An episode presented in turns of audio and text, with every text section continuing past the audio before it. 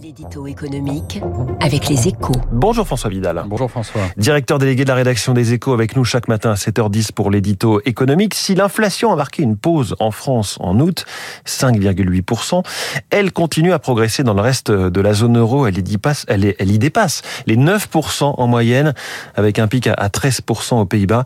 François, y a-t-il une exception française sur l'inflation? La réponse est oui, hein, et c'est à l'État que nous devons ce qui ressemble beaucoup à un trompe-l'œil, hein, car c'est c'est en réalité l'effet du fameux bouclier tarifaire hein, qui a bloqué le prix du gaz payé à son niveau de l'été dernier et a limité l'augmentation des tarifs de l'électricité à 4% cette année. Un véritable paratonnerre hein, dont les vertus protectrices ont été renforcées au mois d'août par la chute temporaire du prix des carburants. Résultat, si le niveau de vie des Français va baisser cette année, selon l'INSEE, le recul sera bien inférieur à ce que l'on constatera chez nos voisins. Mais ce serait une erreur de considérer que nous sommes immunisés contre l'inflation.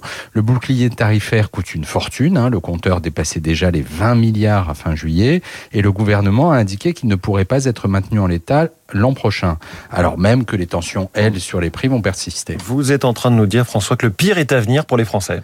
Ben, nous avons mangé notre pain blanc, oui. Euh, dans l'interview de Bruno Le Maire que nous publions ce matin, le ministre de l'économie affirme qu'il y aura bien une hausse des prix de l'énergie en 2023. Alors il assure qu'elle sera, je cite, contenue et raisonnable, mais elle sera quand même à deux chiffres, et le premier ne sera pas forcément un 1. Le choc même amorti est donc bien à venir, d'autant que l'inflation dépasse désormais largement le seul cadre de l'énergie elle a commencé à se diffuser au reste de l'économie et ce mouvement risque de s'amplifier d'ici à la fin de l'année. Résultat, la situation au sein de la zone euro pourrait bien s'inverser début, début, début 2023 avec une poussée inflationniste en France et un début de reflux ailleurs grâce à un effet de base plus favorable.